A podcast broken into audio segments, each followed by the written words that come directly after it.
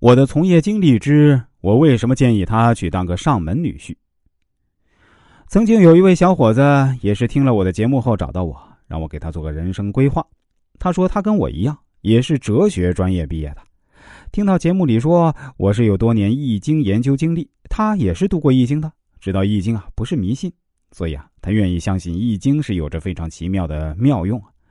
他在骨子里啊也并不排斥这些传统国学文化。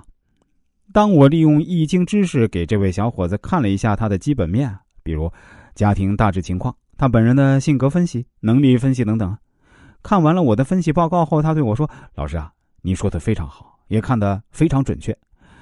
是的，我就是这样的人。您所说的那些优点和缺点啊，都在我身上有所体现。我也相信您所说的人生需要扬长避短。以前我也听人说过，用易经知识来规划自己的未来呢，是非常神奇的。” 但是我没有想到会这样神奇啊！真的非常感谢老师。我还是再跟老师补充一下我的基本情况吧。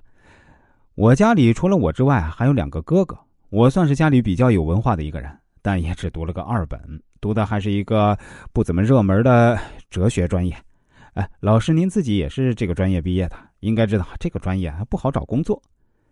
我今年大学刚毕业，现在因为母亲生病了，所以我就留在老家附近工作，这样也方便照顾一下家里。但我老家这边的工资待遇方面呢，也实在是太差了，而且我找的呢也是一个专业不对口的工作，工资很低。现在我母亲病情已经恶化了，但我们家确实拿不出钱来给母亲治病，所有亲戚朋友里面能借到的都借了个遍，现在家里负债几十万。说实话，我也非常的愧疚。我跟母亲的关系啊非常深厚，母亲生我的时候难产，落了一个全身的病痛。我现在两个哥哥都已经超过三十岁了，还都没结婚。我现在只想多挣点钱给母亲治病。至于自己今后结婚生孩子这些呢，说实话完全都不敢想象。现在对于人生啊有些绝望，看不到什么希望。我对他说：“其实你还是一个内心非常阳光的男孩，因为从您跟我交流的过程中呢，我能够感觉到您还是非常有礼貌的。这不是一个人对生活失去希望的人的口吻，而且。”您长得还非常帅气，确实还是有理由对未来充满憧憬的。他回答说：“老师，您说笑了。这个年头，穷人家的孩子长得帅有什么用啊？前阵子谈了两年的女朋友都跟我分手了。他说是性格不合，但我知道他是嫌我家里穷。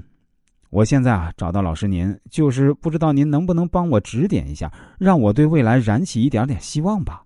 说实话，我现在特别想给母亲治病。”